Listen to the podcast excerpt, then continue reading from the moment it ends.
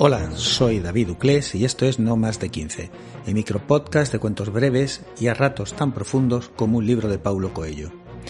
A veces las cosas no salen como las tenías previsto. De hecho, a pesar de todos esos vídeos motivacionales de YouTube, por mucho que uno se empeñe, hay cosas que no salen. Y es mejor dejarlas atrás lo antes posible para poder seguir avanzando en otros frentes. Y no, señor Putin, esto no va por usted. Hoy os contaré 10 marcas blancas.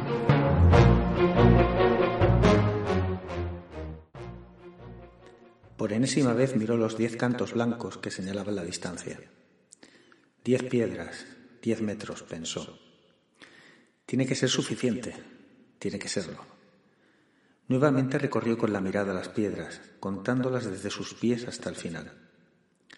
Y entonces comenzó a correr. Nueve, ocho, siete, recontaba ya por última vez según pasaba junto a las señales. Tres, dos, uno. Y luego saltó con todas sus fuerzas. Miles de veces lo había imaginado, lo había calculado una y otra vez. La distancia, la velocidad, la envergadura, la altura, la presión del aire. Lo único que no llegó a pensar es que, después de todo, él no era ningún pájaro. Hasta aquí el relato de esta semana. Como siempre, os recuerdo que tenéis disponible el podcast en las principales plataformas, iVoox, Apple, Google, Amazon, Spotify y Podimo.